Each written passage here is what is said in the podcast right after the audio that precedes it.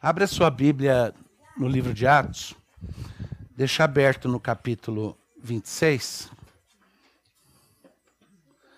Mas antes eu quero dar para vocês um pouco do contexto do que está acontecendo.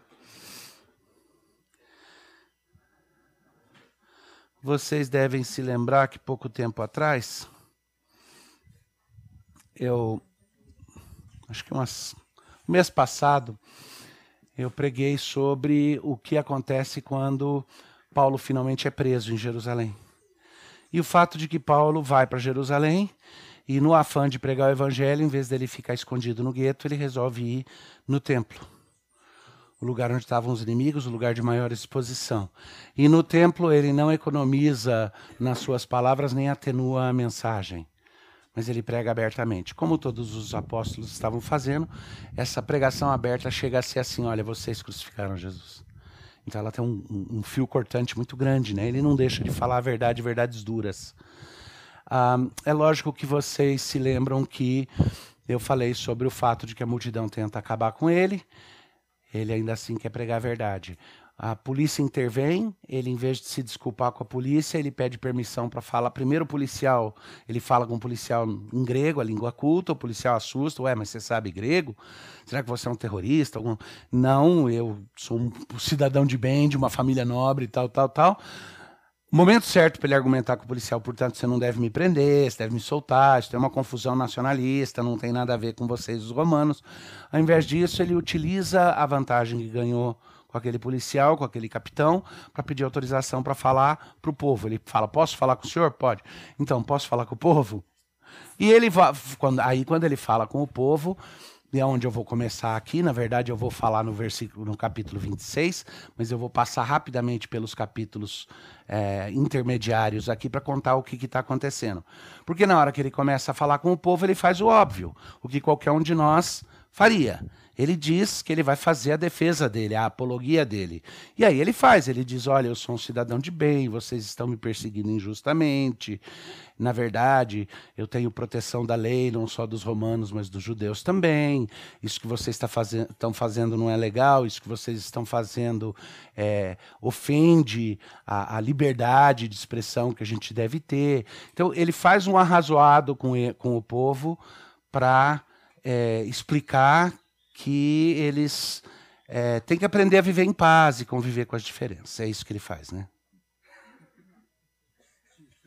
Mas até metade tinha alguns de vocês fazendo assim. Depois é que caiu a ficha e falou: não. Não, o que ele faz é o seguinte: o que? Posso falar com o povo? E ele começa a história de novo. Vocês mataram Jesus. Vocês perseguiram Jesus. Tá? Ele começa no 22 dizendo: Irmãos e pais, ouvi agora a minha, a, a minha defesa perante vós. Eles escutam o que ele está falando em hebraico, a língua culta, religiosa, eles param e aí ele pega e se identifica. Sou judeu, nasci em Tarso, mas eu fui criado é, na região. É, eu fui criado nessa cidade, em Jerusalém, e o meu professor no curso de pós-graduação foi Gamaliel que todo mundo ali reconhecia como o, o top dos rabinos. Aí ele fala: segundo a exatidão da lei dos nossos antepassados, eu era zeloso para com Deus, e todos vocês que estão aqui hoje sabem disso. Eu persegui esse caminho de Jesus, persegui aqueles que pertencem ao caminho, porque ainda não tinham começado a chamar de cristãos, os cristãos. Então eles falavam os do caminho, os que seguem Jesus. Eu persegui este caminho até a morte, prendendo e metendo em cárceres homens e mulheres.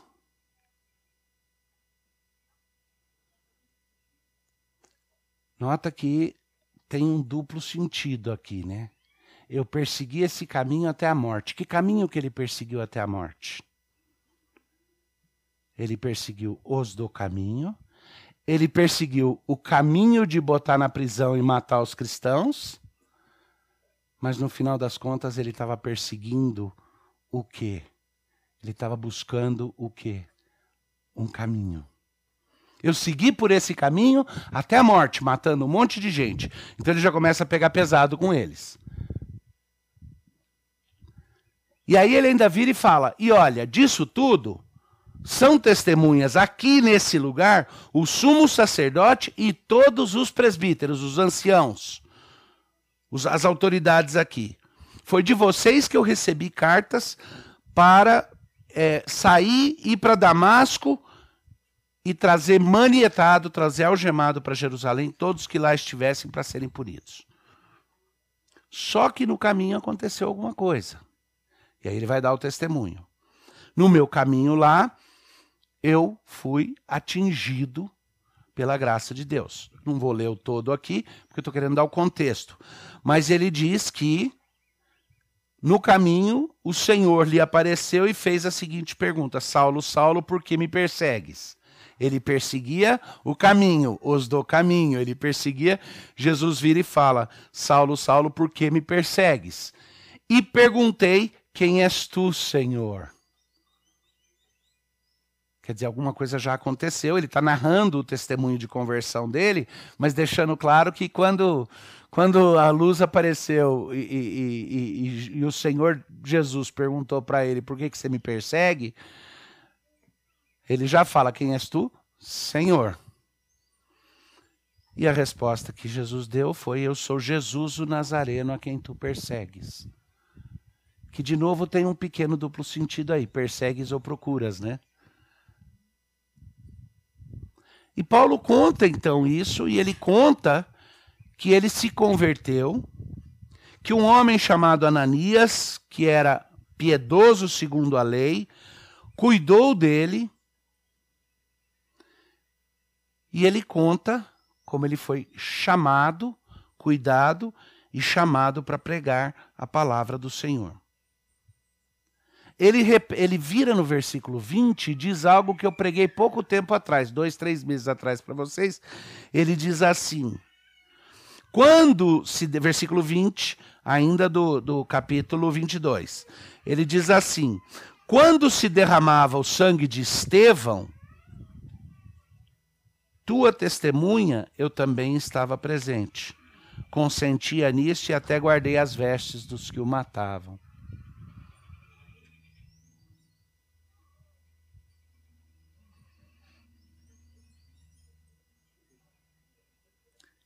Ele conta a história da conversão para esses homens que queriam estraçalhá-lo, dizendo para eles: Eu já estive onde vocês estão. Eu já fui enganado como vocês são enganados. Mas eu descobri que a resposta para tudo que eu procurava estava num encontro com Jesus, um encontro transformador. Ele não atenuou a situação dele. Ele não aplacou a ira dos que o odiavam. Ele não se justificou. O que, que ele fez? Ele piorou a situação. Ao dar esse testemunho, ele provocou a ira neles. Ele disse: Eu já fui um torturador como vocês, eu já fui um perseguidor como vocês, mas eu fui alcançado por Jesus aquele que vocês crucificaram ficam tão bravos toda hora que a gente fala dele. Qual foi a reação do povo? Versículo 22 diz: Ouviram-no, esse é o capítulo 22, versículo 22. Ouviram-no até essa palavra, mas não deixaram que ele continuasse, tá? Ouviram-no até essa palavra e então gritaram, dizendo: Tira tal homem da terra, porque não convém que ele viva. Quando você era criança, o que, que você fazia quando alguém estava te falando alguma coisa que você não queria ouvir? Porque ia atrapalhar seus planos, porque ia ser uma cuspida na sopa. Conhece a história da cuspida na sopa, né? Você chega para alguém e fala: Não toma essa sopa porque essa sopa é ruim para você. A pessoa vira: Mas eu quero, eu gosto. Você não consegue impedir a pessoa de tomar a sopa. Aí, num ato de desespero, você dá uma cuspida na sopa, você fala: Ó, você pode até continuar tomando, mas não vai mais ter o mesmo gosto ele, ele, o que, que você fazia quando criança, quando alguém vinha com alguma conversa que não era boa, que você não queria ouvir, queria atrapalhar seus planos, que não ia. Muitos anos. Tampava os ouvidos. Tipo assim, Não existe Papai Noel. Não, não, não quero ouvir, não quero ouvir. Esse povo nessa hora reage dizendo: tira esse homem da terra. Mata esse homem, cala a boca dele, pelo amor de Deus. O que ele está falando não pode ser falado. Fica quieto. Eu quero lembrar que a gente está vivendo em tempos no qual esse tipo de coisa está começando a acontecer. Tem um nome, chama cancelamento. Tá? E você é cancelado quando você fala alguma coisa que se contrapõe, que nega a narrativa comum que está sendo abraçada para os propósitos é, dialéticos das pessoas ao nosso redor. Tá? Isso é o que está acontecendo muito hoje. Tá? Imagina vocês dois. Vocês sabem que tem palavras, tem coisas que se vocês chegarem num ambiente muito público diante de certas pessoas da área de saúde, profissionais de saúde, médicos e tal, e disserem, mesmo que seja verdade, vão causar toda uma estranheza, vão causar um. Por exemplo, experimenta colocar no seu Facebook, em inglês, que você é a favor da hidroxicloroquina. Vai, experimenta. Vai, sua mensagem vai ser embandeirada, flagged, com uma um, ou um sinalzinho dizendo essa mensagem contém falsa informação científica, ou ela vai ser simplesmente tirada. Por quê? Porque não pode dizer certas coisas. Tá? Só que olha o que acontece. Nesse momento em que o povo todo se rebela e diz: mata, mata, mata!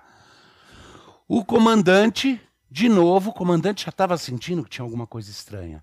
Manda recolher Paulo e manda que ele receba açoites e seja interrogado sobre açoite para saber por que, que o povo está. O, o, o, capitão romano aqui não está entendendo nada, né? Que esse povo. Ele, ele fala algumas coisas, o povo pega fogo. O que, que é? Ao mesmo tempo, ele deve estar tá furioso, né? Poxa, esse cara, ao invés de estar tá acalmando a multidão, cada chance que eu dou para ele falar, ele vai lá e piora a situação. Parece que ele, ele joga gasolina no fogo. O comandante não estava entendendo. Essa semana, ah, cenas que me cortaram o coração foi de crentes que resolveram cantar salmos num, numa praça pública e foram presos. Mas eu vi, me cortou mais o coração, outros crentes que disseram: é, mas eles estavam fazendo provocação. É, mas eles estavam desobedecendo a ordem, eles estavam desobedecendo a lei, quebrando a lei. Em primeiro lugar, desculpa, uma, uma simples questão de ignorância. É, algumas garantias constitucionais nos Estados Unidos, a, a Constituição é a lei maior e dentro de um Estado a Constituição estadual é maior. E há um princípio jurídico de que nenhuma lei menor pode se contrapor à lei maior. A lei maior garante o direito de livre assembleia e o direito da prática religiosa em lugar público. Tá?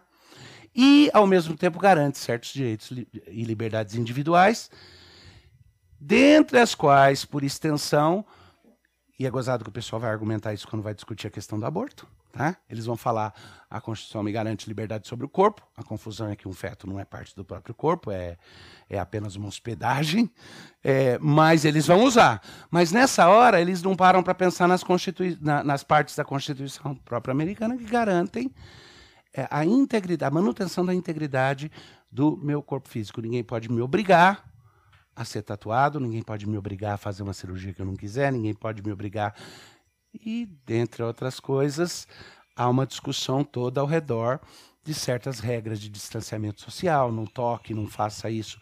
Deixa eu inverter a coisa, fica mais claro. Olha, você pode praticar sua religião, desde que seja em casa. Ó, você pode praticar sua religião desde que você pinte com uma caneta uma cruz na sua testa para todo mundo saber de longe que você é um cristão. Tá? Você pode praticar sua religião se você ficar em pé naquele círculo ali. Senão você não pode. Quando isso começa a acontecer, não tem mais limite. Então o pessoal dessa igreja lá, numa cidadezinha chamada Moscow, que é no estado de Idaho, eles resolveram que eles iam testar isso daí. Que eles iam criar uma crise entre uma liberdade constitucional e uma ordem municipal que estava sendo mantida. E a explicação deles é o seguinte: no começo, quando começou o negócio, por várias semanas a gente deu a, a, a, o espaço. A gente disse: o magistrado secular tem o direito de quarentena, direito de quarentena até a própria Bíblia fala que existe. Então o Estado tem o direito de quarentena, quarentena. Então nós vamos respeitar. E por algumas semanas eles respeitaram. De repente, eles começaram a descobrir um monte de coisa acontecendo. Na última semana anterior a esse protesto que eles fizeram, é, a, teve um casamento público no qual o próprio prefeito efetuou o casamento. Ninguém usava máscara, não tinha distanciamento social, estava tudo feito. Teve outras, tudo isso documentado as legislações começam a liberar certos tipos de lugar, certos tipos de lugar, e o cerceamento na igreja continua, e se apertando cada vez mais. O que, que eles fizeram? Quer saber? Nós vamos para a praça pública e nós vamos adorar a Deus. E quem quiser usar uma máscara, usa. Quem não quiser, não usa. Quem quiser manter o distanciamento social, usa. O primeiro que foi preso, foi preso porque ele estava abraçado com a mãe dele, e o policial chegou e falou: é membro da sua família, porque só pode ficar perto membro da família, o resto todo mundo não pode, né? É, Jesus tocava, abraçava, eh, curava com as mãos. A gente aprende que hoje em dia amar é manter distância, tá? É... Aí ele falou, é minha mãe. Ah, aliás, a mãe dele falou, é meu filho. Aí ele percebeu o que, que o policial estava fazendo, ele fez assim, foi pro o irmão em Cristo, que não é da família dele, que estava perto, abraçou e falou, mas esse daqui só é meu irmão em Cristo. Foi isso que irritou o policial e fez com que o policial desse aquela virada nele, algemasse e levasse preso. O que me entristeceu mais foi ver a reação de muita gente crente não entendendo o que estava acontecendo. Não entendendo que há momentos nos quais a gente não vai acomodar, nem retroceder, mas vai ter a coragem de saber que a gente precisa fazer uma risca e dizer: essa risca é o limite. Lá no caso deles, eles estão justificados, porque se você disser para mim, mas estão quebrando a lei. Qual lei? A lei maior, nacional, a lei derivada do Estado, na Constituição, garantem o direito do que eles estão fazendo. Então, eles estão quebrando uma ordenança municipal. Tá? Que é, só para entender aquela situação em particular, porque é gente amiga nossa, naquela situação em particular, na, no dia anterior, a, a, Câmara Municipal, a pedido do prefeito, resolveu estender todas as regras até janeiro de 2021. Então, para a igreja foi o ponto final. Disseram, não, aqui nós vamos ter que deixar claro. Mas como que crente protesta? Indo para a rua, fazendo quebra-quebra, igual o, BL, o, o, o BLM, ou é, fazendo coisas... Não, a igreja protesta como? Qual o melhor jeito de protestar? Vamos adorar a Deus em público e deixa eles. Então o que eles fizeram? Um psalm singing, vamos cantar os salmos. E a cena ali é de arrepiar. Se você assistiu, é de arrepiar ouvir Amazing Grace cantando enquanto a, a esposa e o marido são separados e levados algemados. Ah, mas não fica bravo comigo, não. Se por acaso você tem dúvidas, se eu, pastor Davi, não estou forçando a barra aqui, espera uns seis meses e a gente conversa. Porque isso vai crescer. Tá? Nós vamos ver mais e mais esse tipo de coisa acontecendo. Eu não sei até quando e não sei quanto. Mas não tenho dúvidas de que ainda não chegou no ponto ápice. Assim como com Paulo não tinha chegado no ponto-chave. Ainda. Porque o que acontece é que quando esse soldado, esse capitão resolve, esse capitão que antes parecia estar tá dando um espacinho para Paulo, ele fica furioso, porque ele deu a chance de Paulo falar com a multidão, em vez de Paulo acalmar o pessoal, Paulo piorou tudo. Então ele manda açoitar o Paulo. Leva o Paulo lá, interroga por que, que ele está provocando, por que, que o povo está tão bravo, que eu não estou entendendo, eu não gosto de coisa que não entenda. Então leva ele lá e bate no chicote até ele confessar o que, que é que está acontecendo. E aí Paulo faz a pergunta que mudaria a vida dele para sempre. Paulo resolve escolher o caminho sem volta. Paulo resolve que chegou a hora de dar a cartada final. Não a cartada final do ponto de vista da mensagem do Evangelho, mas dos recursos que Deus colocou à mão dele para usar. Ele era um cidadão romano e todo mundo que tinha uma cidadania completa romana poderia pedir para ser ouvido e julgado por César. E isso poderia demorar anos. Como pensar num equivalente disso? É,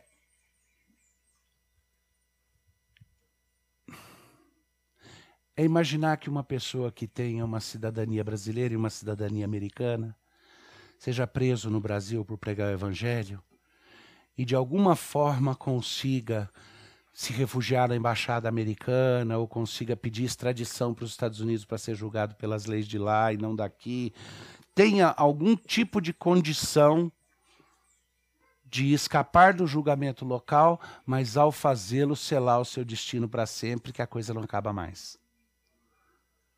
Tá? Paulo sabia que ele estava dando uma cartada final quando ele faz o que ele faz, porque uma vez feito, ele já tinha falado: olha, eu não sou de uma família qualquer, sou de uma família nobre, isso, tal. Só que essa cartada que ele vai dar agora significa que todo, tudo para, todo o processo para, e agora ele vai ser ouvido por autoridades do Império Romano, culminando com César. Mas, em compensação, para tudo o que está acontecendo aqui, a coisa vai para outro nível, mas não tem mais retorno. Agora só para quando chegar em César. E quando chegar em César, César julga o caso, você morre, ou César te inocente e acabou.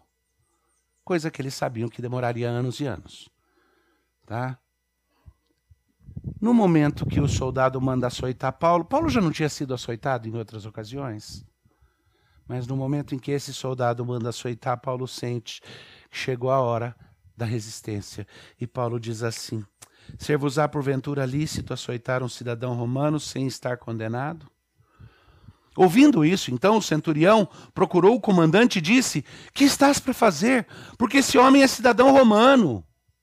Então, o centurião é mais ou menos uma polícia federal. É um, o centurião trabalha direto para Roma. E os comandantes são os comandantes debaixo de toda uma estrutura militar que tem Roma no topo. Né? Então o centurião chega lá e fala: escuta, você mandou açoitar esse cara, esse cara é cidadão romano, não pode.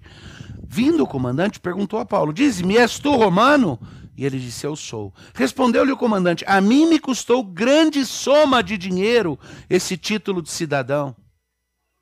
Nossa, você deve ser alguém importante, porque eu precisei pagar uma dinheirama para virar cidadão romano. E o que, que Paulo vira e fala? De novo, em vez do Paulo ser bonzinho e amigável aqui, virar, pois é, eu também sou, né? Poxa, então, como dois cidadãos romanos, vamos Paulo vira o cara fala: Eu gastei uma fortuna para ser cidadão romano. O que, que Paulo fala? Eu não, eu sou de nascimento. Direito de nascimento já. Está provocando, né? Imediatamente se afastaram os que estavam para o inquirir com açoites. O próprio comandante sentiu-se receoso quando soube que Paulo era romano, porque já tinha mandado amarrar, que já era um problema. Tinha algemado um cara que ele não podia nem ter algemado. No dia seguinte, querendo certificar-se dos motivos por que ele vinha sendo acusado pelos judeus, soltou e ordenou que se reunissem os principais sacerdotes, Sinédrio, e mandaram trazer Paulo e apresentou perante eles. Vocês lembram que eles não deixaram Paulo falar. Paulo começou a contar da conversão deles, calaram a boca dele, né? Agora esse comandante está preocupado. Eu tenho aqui um cidadão romano. Eu não posso eu tenho que tratá-lo dentro da lei. E pela lei não está fazendo nada errado. Mas esse povo está desesperado, eu vou ter um motim aqui. Então vamos tentar mais uma vez colocar ele com essas autoridades e ver o que, que sai. Porque quem sabe eles possam lidar com ele dentro da lei da, deles mesmos. Tá?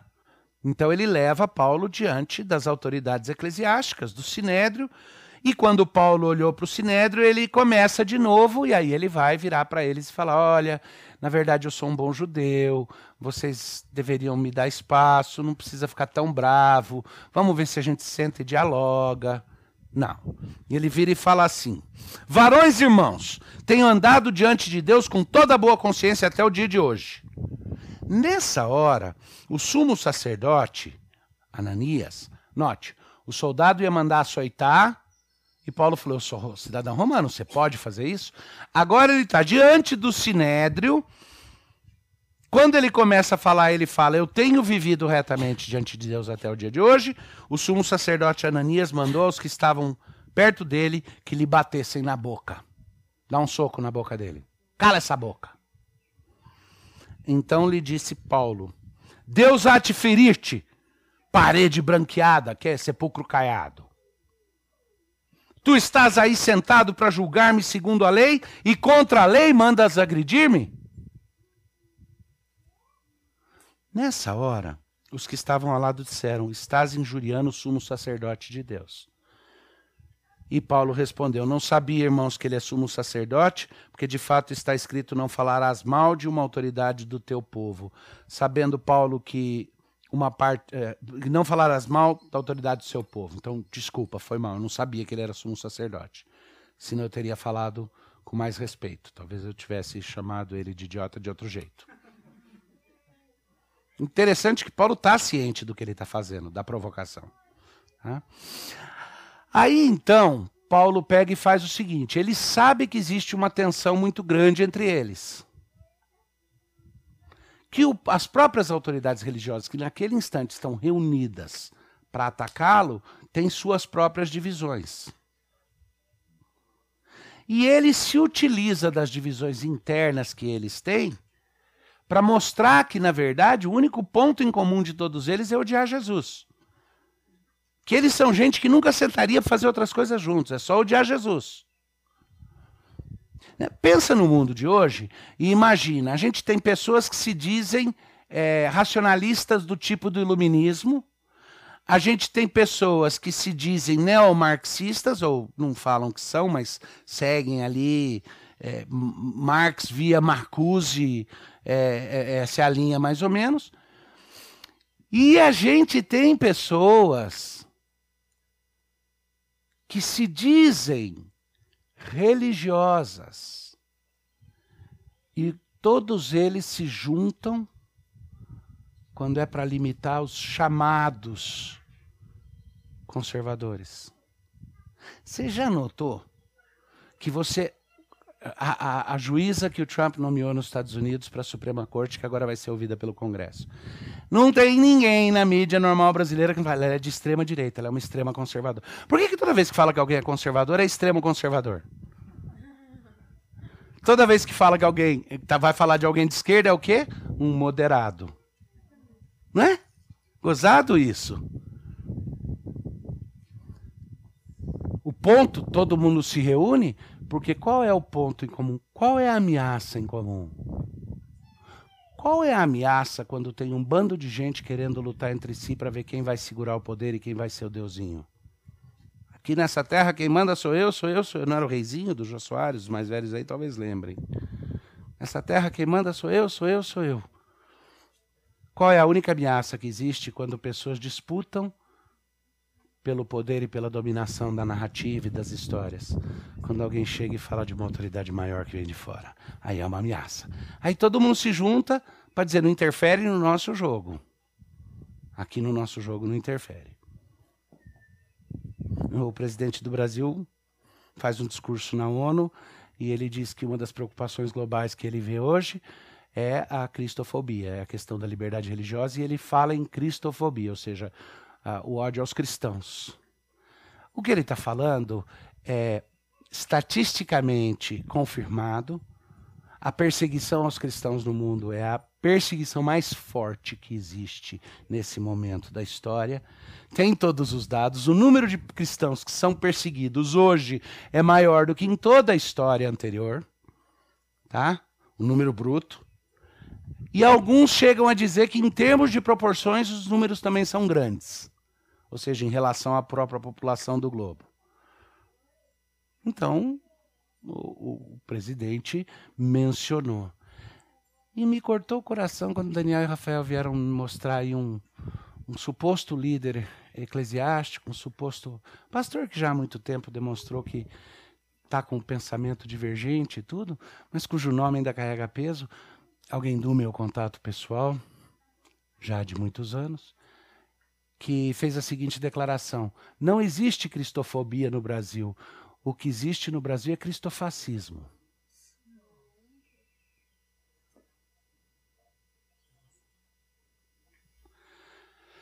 Então, Paulo, sabendo que havia essa tensão interna, ele faz o quê? Ele joga uma pergunta que ele sabe que eles vão brigar entre eles. Ele vira e fala assim: Olha, na verdade, eu sou fariseu. Ele sabia que tinha dois partidos principais ali, tá? Os fariseus e os saduceus. Os fariseus eram sobrenaturalistas e os fariseus eram materialistas naturalistas, tá? Tinham os religiosos e os não religiosos. Ou seja, os religiosos de um tipo e os religiosos que viam a religião deles muito mais como é, uma identidade étnica do que uma religião com transcendência. Não acreditavam na ressurreição dos mortos, não acreditavam. E ele então vira e fala: Olha, eu sou da tradição farisaica. Eu estou sendo perseguido, na verdade, porque é, eu, fariseu, acredito na ressurreição dos mortos, no tocante à esperança e à ressurreição dos mortos, sou julgado. Vocês estão querendo me emparedar aqui porque eu acredito na vida eterna e na ressurreição. O que não é um argumento falso, porque ele está proclamando que Jesus ressurgiu, aquele que vocês crucificaram ressurgiu. Então é uma crença na ressurreição. Mas ele está jogando isso porque ele sabe o que vai acontecer, tá? Diante dessas palavras, levantou-se grande dissensão entre fariseus e saduceus, e a multidão se dividiu porque os saduceus declaravam não haver ressurreição, nem anjo, nem espírito, ao passo que os fariseus admitem todas essas coisas. Houve, pois, grande vozearia, e levantando-se alguns escribas da parte dos fariseus, contendiam, dizendo: Não achamos que esse, nesse homem mal algum. De repente, aqueles todos que queriam matá-lo, ele, ele apertou o botão certo. Ele fez a provocação correta, que nem a mãe que fala. Talvez na família do seu pai realmente eles descendam de macaco, mas na minha não, na minha vem de Adão e Eva. Ele pegou e jogou a questão e deu certo, porque os saduceus, os, os, vários dos fariseus levantaram e disseram: escuta, não estão vendo nada errado com esse cara, não, tá? Inclusive, eles falam: não achamos nesse homem mal algum. E será que algum espírito ou anjo lhe tenha falado? Tomando vulto a Celeuma, temendo o comandante que fosse Paulo espedaçado por ela, mandou descer a guarda e que o retirassem dali. Então, agora o comandante percebeu, não adianta tentar aplacar isso, não adianta tentar resolver. As partes não esse Paulo não está colaborando, o, o, Paulo não tem mais o objetivo de salvar sua própria pele. Por alguma razão eu perdi o controle sobre esse homem porque ele não está mais pensando em salvar a própria pele.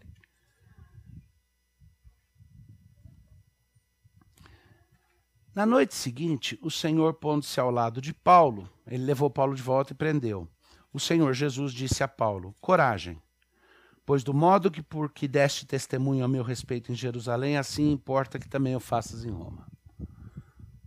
Paulo, coragem, você vai para Roma agora para dar esse mesmo testemunho. Os judeus tramaram uma cilada.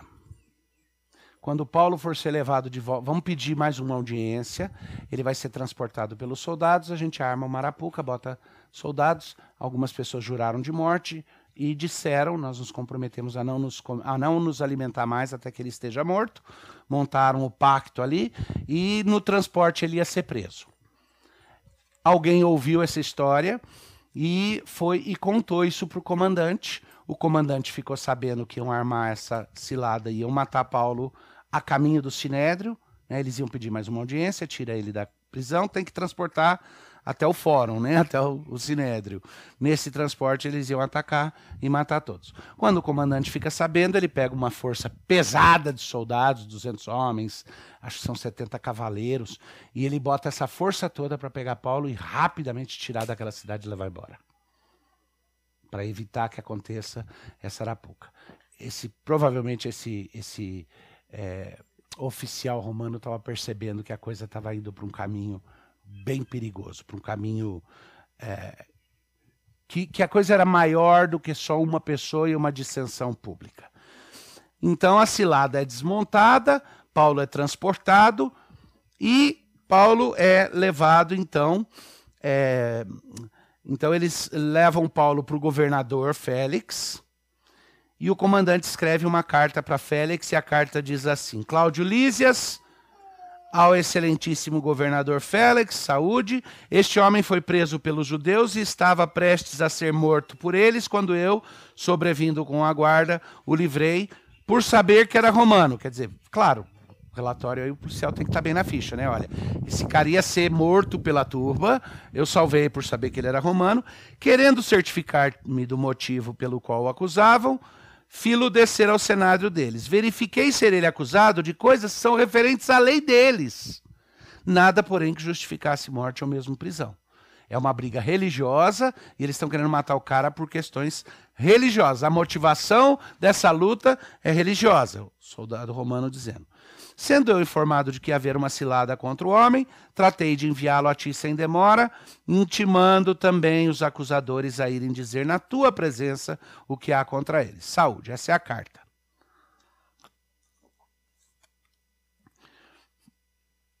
Então, é, ele é recebido ali, os soldados o levam, voltam para a fortaleza e então as pessoas que foram intimadas para ir lá falar diante do governador o que tinham contra Paulo vão para lá também. Eventualmente, Paulo é chamado para apresentar a defesa dele diante do governador, e no versículo 10 do capítulo 24, Paulo, tendo-lhe o governador feito sinal que falasse, respondeu: Sabendo que há muitos anos és juiz dessa nação, sinto-me à vontade para me defender. Interessante que a estratégia vai continuar a mesma. Tá? Presta atenção. Visto poderes verificar que não há mais de 12 dias desde que subi a Jerusalém para adorar, e que não me acharam no templo discutindo com alguém, nem tampouco amotinando o povo, fosse nas sinagogas ou na cidade, nem te podem provar as acusações que agora fazem contra mim. Ok, essa é a primeira vez que ele vai argumentar legalmente a irregularidade do caso. Antes ele dava uma pitada aqui, mas parecia provocar. Ele queria que o caso subisse. Tá? Mas ele vira e fala: Porém, confesso-te que, segundo o caminho a que chamam seita, assim eu sirvo ao Deus de nossos pais, acreditando em todas as coisas que estejam de acordo com a lei e nos escritos do profeta, dos profetas, tendo esperança em Deus, como também estes a têm, de que haverá ressurreição tanto dos justos como dos injustos.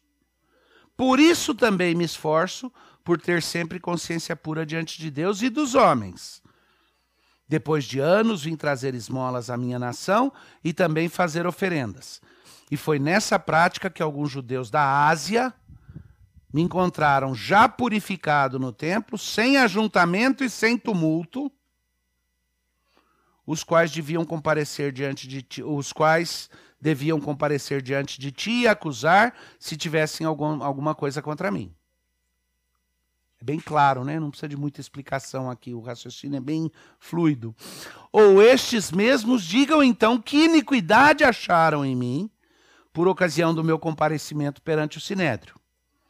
Salvo essas palavras que clamei, estando entre eles, hoje eu sou julgado por vós acerca, acerca da ressurreição dos mortos. Então Félix, Conhecendo mais acuradamente as coisas com respeito ao caminho, Félix já tinha uma noção do que, que era o cristianismo, que está sendo chamado de o caminho. Ele vai passar a ser chamado de cristianismo um pouquinho mais para frente, em Atos mesmo. Então, Félix, que era mais consciente do que era essa religião nova, do que era o caminho, ele adiou a causa e disse: Quando descer o comandante Lísias, tomarei inteiro conhecimento do vosso caso. Vou esperar vir de volta o comandante que te mandou para cá porque ele está vindo. Paulo fica preso um pouco mais. Eventualmente, Festo assume o governo da província. Eles estão enrolando o caso. Tá? E ali o, o, o Félix não quer. Uh, na verdade, tem um pouquinho aqui de contexto ainda. Eu estou demorando bastante na, no, em montar para vocês o que está acontecendo, porque é bem importante. No versículo 22 a gente lê: Então Félix, conhecendo mais acuradamente as coisas, adiou a causa, dizendo: Quando vier o comandante Lísias, tomarei inteira, inteiro conhecimento do seu caso. E ele mandou ao centurião que conservasse a Paulo detido, tratando com indulgência, e não impedindo que seus próprios o servissem. Passados alguns dias, vindo Félix com Drúzila, sua mulher, que era judia, mandou chamar Paulo e passou a ouvi-lo a respeito da fé em Cristo Jesus. Dissertando ele acerca da justiça, do domínio próprio e do juízo vindouro, ficou Félix amedrontado. Bendito Deus pelas esposas, abençoadas esposas. Porque a Drúzila aqui, de certa forma, forçou o Félix a ouvir um pouco mais. Só que o Félix, ao ouvir, a reação dele foi de medo. Ele ficou com medo quando ele ouviu o que Paulo estava falando, porque Paulo estava falando de uma lei maior. Paulo estava falando de um porvir maior do que aquele que César pode trazer. Paulo estava falando: vocês estão preocupados aqui, eu estou agindo motivado aqui. O mundo vai ficar temeroso o dia em que sua vida e a sua mensagem do Evangelho mostrarem que você está menos temeroso a respeito das coisas aqui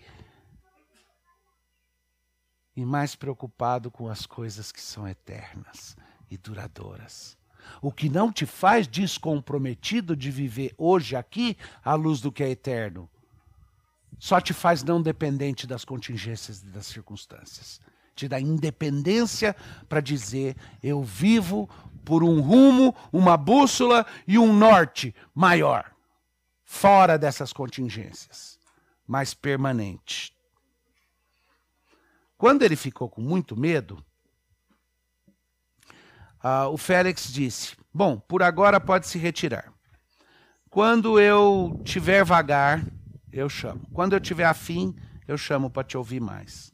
Ele tinha esperança de que Paulo desse uma propina. Vem de uma família rica e tal, ele queria uma propina. E então, é, ele de tempo em tempo chamava Paulo para conversar. Toda vez que Paulo ia conversar, em vez de oferecer a propina para ele que resolveria o caso todo, Paulo começava a falar de coisas eternas, do julgamento, da lei de Deus. Dois anos mais tarde, Paulo ficou numa prisão semidomiciliar ali no castelo, os próprios amigos dele cuidando dele. Por dois anos, dois anos mais tarde, Félix foi sucedido por Festo. E porque o Félix não queria cair na desgraça dos judeus, ele manteve o Paulo preso mesmo ao fazer a transferência de poder para Festo. Eventualmente, Festo manda ouvir Paulo e quando é, ele está escutando Paulo. Paulo também não ameniza, também não negocia. Tá? Então Festo, querendo assegurar o apoio dos judeus, responde a Paulo. Paulo acabou de fazer o, o, seu discurso. Festo, querendo assegurar o apoio dos judeus, responde a Paulo: Queres tu subir a Jerusalém e ser ali julgado por mim a respeito dessas coisas? Então, o que, que, o, Fe, que, que o, o Festo está fazendo aqui? Qual que era a armadilha que fez com que Paulo acabasse estando ali em Cesareia? Descobriram que estava armada uma cilada. Agora o Festo fala: você não quer ir ser julgado em Jerusalém? A respeito dessas coisas? Ao que Paulo responde: Estou perante o tribunal de César, onde convém eu ser julgado.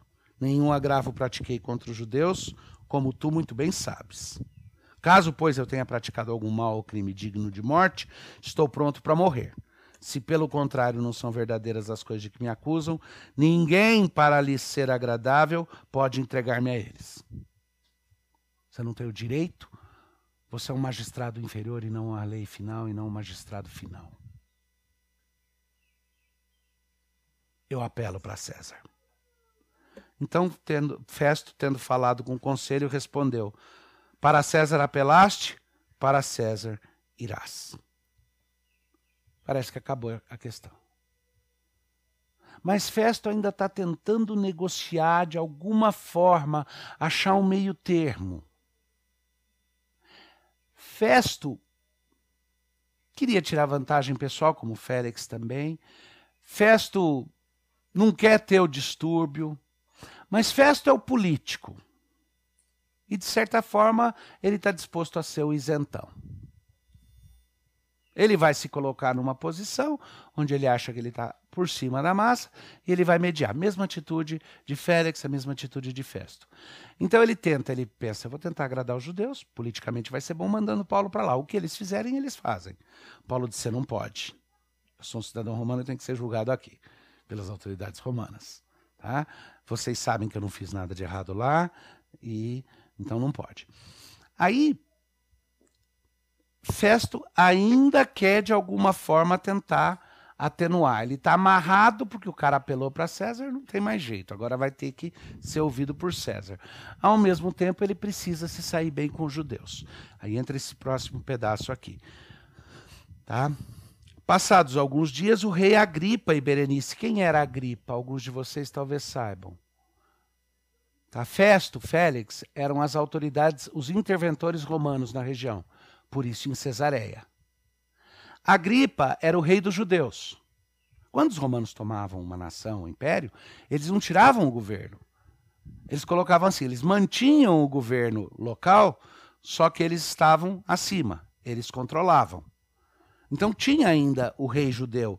Então Agripa e Berenice, a esposa dele, chegaram a Cesareia para saudar o Festo. Festo acabou de ser nomeado como o novo representante romano lá, o interventor romano.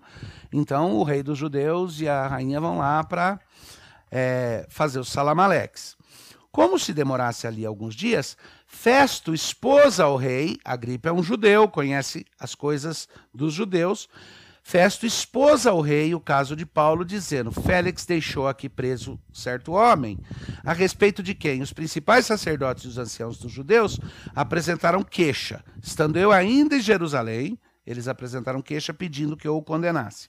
A eles respondi que não é costume dos romanos condenar quem quer que seja, sem que o acusado tenha presente os seus acusadores e possa defender-se da acusação. De sorte que, chegando eles aqui, sem nenhuma demora, no dia seguinte, assentando-me no tribunal, ou seja, ele está garantindo que ele registra o procedimento dele como perfeitinho. Uh, determinei que fosse trazido o homem. Levantando-se os acusadores, nenhum delito referiram dos crimes de que eu suspeitava traziam contra ele algumas questões referentes à sua própria religião, e particularmente a certo modo chamado Jesus, que Paulo afirma estar vivo. Então, perplexo quanto ao modo de investigar essas coisas, perguntei-lhe se queria ir a Jerusalém para ser julgado ali a respeito disso, mas ele disse que não. Ele apelou para César e apelou para ficar em custódia aqui, então eu o mantive. Eles param, termina essa conversa. De novo, o Festo. O Festo está querendo se livrar do problema e passar o problema para a Agripa. Porque ele sabe que ele pode levar até um pito de Roma, dependendo do que, de como César julgar essa situação. Aqui chega o momento, o texto principal aqui que eu quero manter com vocês como fechamento. Finalmente, Paulo vai discursar perante a Agripa e o que Paulo diz é assim. Tá? O Festo fala: Vamos ouvir Paulo juntos. Você é o rei dos judeus e eu, eu sou o governador. Vamos ouvir ele juntos. Quem sabe a gente não. Então, Agripa, dirigindo-se a Paulo, disse: É permitido. Eu vou ficar sem bateria aqui. Eu vou precisar de uma mão com um carregador.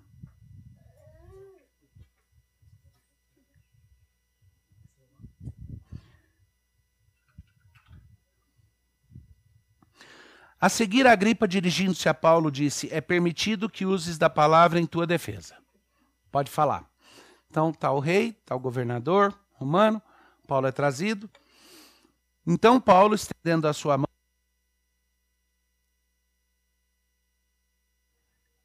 Tenho-me por feliz, ó rei Agripa, pelo privilégio de hoje, na tua presença, poder produzir a minha. Isso daqui é do capítulo 26, versículo 1, versículo 2 em diante. Tenho-me por feliz, ó Rei Agripa, pelo privilégio de hoje, na tua presença, poder produzir a minha defesa. Não, é aqui. Pode ficar com esse daí. Não dado, só, só para tirar daqui. Ele vai querer meu óculos só. Brincadeira, filho. Tenho-me por feliz, ó Rei Agripa, pelo privilégio de hoje, na tua presença, poder produzir a minha defesa de todas as acusações feitas.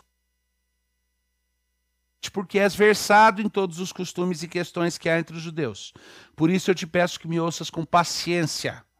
Quanto à minha vida desde a mocidade, como decorreu desde o princípio, entre o meu povo e em Jerusalém, todos os judeus a conhecem pois na verdade eu era conhecido deles desde o princípio, se assim o quiserem testemunhar, porque vivi fariseu conforme a seita mais severa da nossa religião. E agora estou sendo julgado por causa da esperança, da promessa que por Deus foi feita a nossos pais, a qual as nossas doze tribos, servindo a Deus fervorosamente dia e de noite, almejam alcançar. É no tocante a essa esperança, ó rei, que sou acusado pelos judeus porque que se julga incrível entre vós que Deus ressuscite os mortos? Na verdade, a mim me parece que muitas coisas devia eu praticar em o nome de Jesus o Nazareno. E assim procedi em Jerusalém, havendo eu recebido a autoridade dos principais sacerdotes, encerrei muitos dos santos nas prisões e contra eles dava o meu voto quando os matavam. Muitas vezes os castiguei por todas as sinagogas, obrigando-os até a blasfemar. Lembra uma notinha aqui, né? Uma das razões pelas quais Paulo é o cara certo para estar tá enfrentando esse momento pior que está esse estupim de perseguição que está acontecendo, é porque ele mesmo era um perseguidor antes. Então não tem horror que ele não tenha feito e não esteja preparado para ele. E ele é um homem que foi convertido e e, e, arrependido agora ele se torna a vítima das coisas que ele fez. É, é, a ironia, a ironia divina que é linda e maravilhosa. Igual permita a brincadeira, é igual o pastor Vadislau que nos seus tempos dava duas coisas no mundo acima de tudo: o cristianismo e os americanos. Pastor há 50 e, e, e quase cinco anos de de, de tempo e, e casado com uma americana com três filhos americanos. Ironia de Deus. Então Paulo continua, e assim procedi em Jerusalém, havendo recebido autoridade, muitas vezes os castiguei, e demasiadamente, aqui no 11, enfurecido contra eles, mesmo por cidades estranhas, os perseguia. Com este intu estes intuitos, parti para Damasco, levando a autorização dos principais sacerdotes por eles comissionados. Ao meio-dia, ó rei, estando eu caminho fora, vi uma luz no céu, mais resplendente que o sol, que brilhou ao redor de mim e dos que estavam, dos que iam comigo. E caindo todos nós por terra, ouvi uma voz que me falava em língua hebraica: Saulo, Saulo, por que me persegues? Dura coisa é recalcitrares contra os aguilhões. Então eu perguntei: Quem és tu, Senhor? Ao que o Senhor respondeu: Eu sou Jesus a quem tu persegues. Mas levanta-te e firma-te sobre teus pés, porque por isto te apareci para te constituir ministro e testemunho, tanto das coisas que, em, que, em que me viste, como daquelas pelas quais te, te aparecerei ainda. Livrando-te do povo e dos gentios para os quais te envio, para converteres das trevas para a luz e da potestade de Satanás. Esse Jesus, viu? Sei não, meio estranho. Por que, que, ele, por que, que ele coloca as coisas. Não é, não é meio maniqueísta? Por que, que ele coloca as coisas assim? A mensagem do Evangelho é para despertar as pessoas para a luz e livrá-las da potestade de Satanás. Não é meio extremo isso? As pessoas que negam o Evangelho, as pessoas que ah, perseguem cristãos, não são necessariamente pessoas que estão sobre o controle ou a influência de Satanás, são? Jesus exagerou, né? Você tem um dilema aqui para você, tá? Ou você acredita que a luta é entre luz e trevas, e que as trevas são, sim, parte do domínio de Satanás, estendido no círculo íntimo consciente, ou não. Mas não tem ninguém neutro nessa, nessa história. A luta do senhorio de Cristo, a resistência ao senhorio de Cristo, não é algo que pode ser carregado por um partido neutro. Aquele que resiste ao senhorio de Cristo já escolheu o lado. Mas muitos ainda estão no lado errado sobre o domínio do maligno, mas são eleitos do Senhor, precisam ouvir a mensagem libertadora do Evangelho, como Paulo ouviu diretamente de Jesus Cristo. Então, o que, o que Jesus diz para Paulo é: Eu estou chamando você para pregar e libertar pessoas do poder de Satanás, a fim de que recebam eles remissão dos pecados e herança entre os que são santificados pela fé em mim. E Paulo, de certa forma, colocou a gripa no cantão aqui. Quando Jesus me chamou, ele disse que eu seria um pregador para libertar pessoas do poder de Satanás, para que elas tenham a verdadeira libertação e encontrem vida nele. Eu me converti e eu virei parte do caminho. É como se ele dissesse: e o senhor, rei Agripa, o senhor vai continuar a serviço de Satanás? Ou vai abrir o coração para o caminho que liberta? Pelo que, ó rei Agripa, não fui desobediente à visão celestial, mas anunciei primariamente primeiramente aos de Damasco, e então em Jerusalém, por toda a região da Judéia, e aos gentios que se arrependessem e se convertessem a Deus, praticando obras dignas do arrependimento. Por causa disso, alguns judeus me prenderam, estando eu no templo, e tentaram matar-me.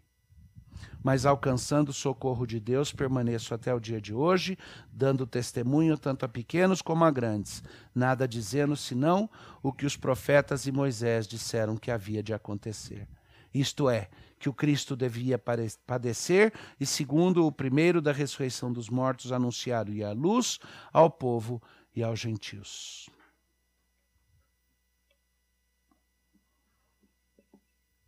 Aí a gente percebe que toda a defesa de Paulo, de novo, a apologia dele, de novo, não é tanto uma defesa jurídica do seu direito, da sua integridade física ou da sua liberdade, mas é uma defesa do caminho.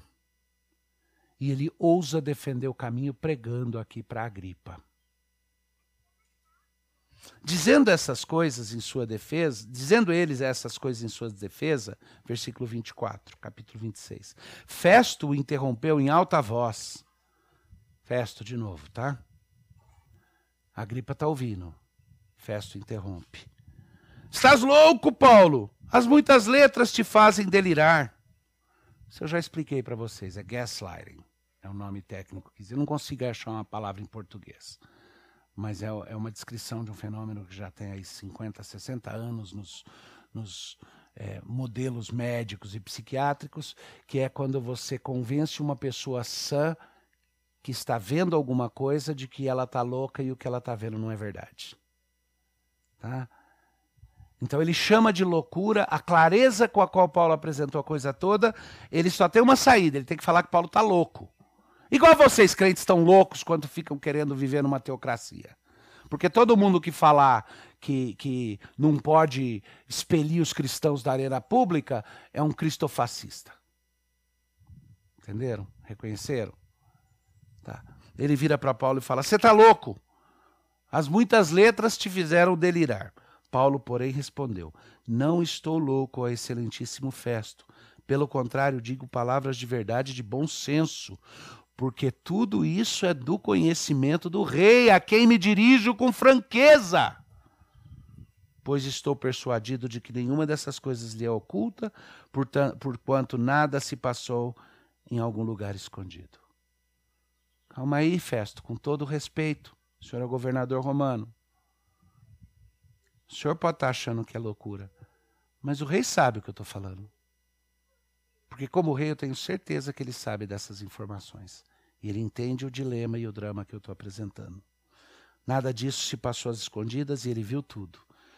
Então, pode parecer para o senhor, como representante de Roma, que eu estou falando de loucuras. Mas a gripa sabe. E aí Paulo chega no ponto de coragem absurda. Se tinha uma hora para ele levar uma bofetada na boca, era essa. Porque ele vira e fala: Acreditas, ó rei Agripa, nos profetas? Bem sei que acreditas. E então Agripa se dirigiu a Paulo e disse: Por pouco me persuades a me fazer cristão. Tem gente que acha que a Agripa estava tirando sarro de Paulo aqui. O texto não dá indicação nenhuma disso. O texto dá indicação de que, Félix, de que, de que Festo ainda está tentando segurar a coisa, lavar as mãos, né? Ou pelo menos fugir do, do, do drama. Quando ele chama Paulo de louco e Paulo fala: Agripa sabe do que eu estou falando, Agripa fica quieto. E Paulo, ao invés de aproveitar que está ganhando, aproveitar que está com vantagem nesse jogo, resolve dar a pressionada final que não precisava, né? Ele vira e fala: E aí, Agripa, acreditas? Acreditas nos profetas? Os profetas previam a vinda de Cristo. Previam que o servo sofredor morreria e ressuscitaria. O senhor acredita? E o rei Agripa se dirigiu a Paulo e disse: Por pouco me persuades a me fazer cristão. Paulo respondeu: Assim Deus permitisse que, por pouco ou por muito, não apenas tu, ó rei, porém todos os que hoje me ouvem, se tornassem tais qual eu sou, exceto nas cadeias. Isso é um homem de Deus quando chega no ponto no qual ele já passou do ponto de retorno. Eu já contei isso para vocês, mas para alguns de vocês é, talvez seja novidade, porque faz muitos anos que eu mencionei isso, o pastor Vadislau também já mencionou. Mas na Primeira Guerra Mundial havia uma certa dificuldade com os aviões, porque você, como um avião não se mantém sempre na horizontal, ele faz assim, assim, ele vira e tudo, como que você mede o combustível no seu tanque? Porque como que você mede a quantidade de água numa caixa d'água? Você põe uma boia e ela indica. Tá, num tanque que está fazendo assim, assim, como que você mede a quantidade de combustível? E eles tinham uma tecnologia que permitia saber só uma coisa. É que você tinha dois tanques, um em cada asa do avião, tá? E você chegava num momento do voo, você tinha que virar o switch para passar a usar o outro combustível. O que, que isso significa? Metade do seu combustível está aqui, virou a torneirinha, você tem metade do combustível.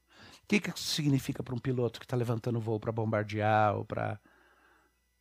O que, que acontece se ele passar o ponto, mudar de tanque e continuar indo para cumprir a missão? Não tem mais volta. É o ponto de não retorno. Acabou, esvaziou o primeiro tanque, vira o avião e volta. Você só tem o combustível para fazer o caminho que você fez até agora. Se der sorte. Para pegar um vento contrário. Agora, o piloto que, para cumprir a sua missão, passava para o outro tanque e continuava indo, já tinha considerado a sua vida perdida em prol da missão. E é o que Paulo mostra aqui.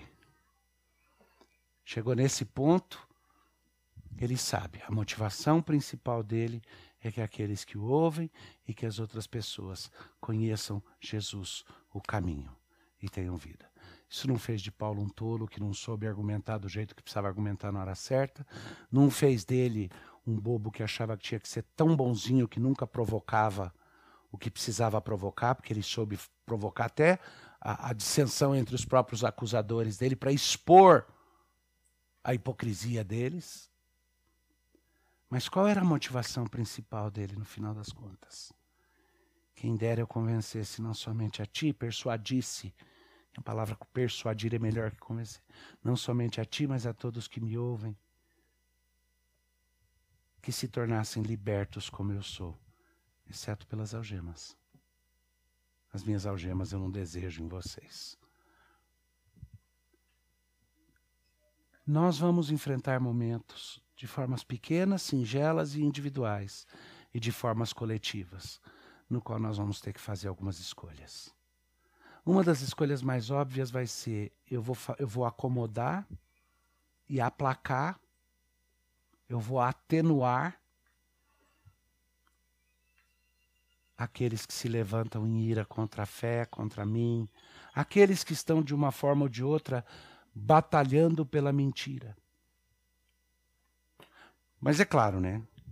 Tem gente que está batalhando pela inverdade, mas não é necessariamente sob o domínio de Satanás, né? A Bíblia não deixa esse espaço.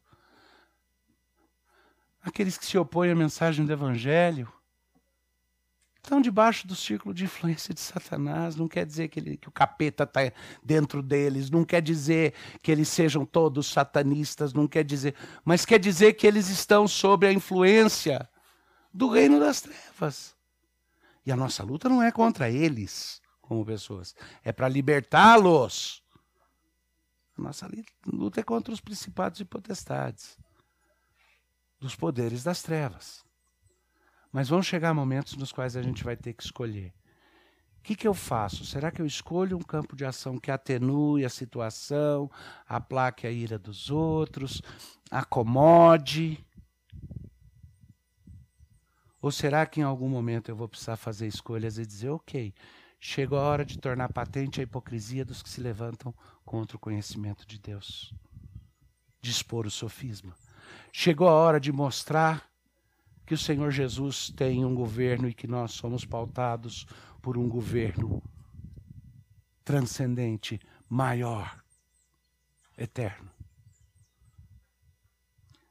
As escolhas pequenas individuais vão vir, elas são, num certo modo, mais fáceis, mas ao mesmo tempo muito mais difíceis de se perceber, porque a gente não percebe, às vezes, que nessas escolhas estamos tomando passos e definindo caminhos, e as escolhas coletivas também. Um, um pastor querido, amigo meu, que eu respeito muito, jovem pastor, é, numa troca de mensagens nessa semana, ele falou: É, o MacArthur encontrou o ponto no qual ele ia ter que traçar a linha. Agora, os nossos irmãos lá da igreja do pastor Douglas Wilson também acharam um ponto de definição. Ele virou e falou: Agora eu estou tão empolgado que eu estou querendo procurar o meu, mas o problema é que eu ainda não tenho certeza se o meu conselho está junto. A gente não vai sair procurando fabricar os pontos. Mas que Deus nos dê a graça de quando chegar ao ponto, quando chegar ao lugar onde a gente deve traçar a linha e dizer: ok, aqui para. Nós não sejamos covardes. Porque o Senhor Deus não nos deu espírito de covardia, e sim o espírito de coragem e audácia na, no, no, no anúncio do Evangelho na proteção do corpo de Cristo, na defesa da fé e na defesa uns dos outros. Que Deus nos abençoe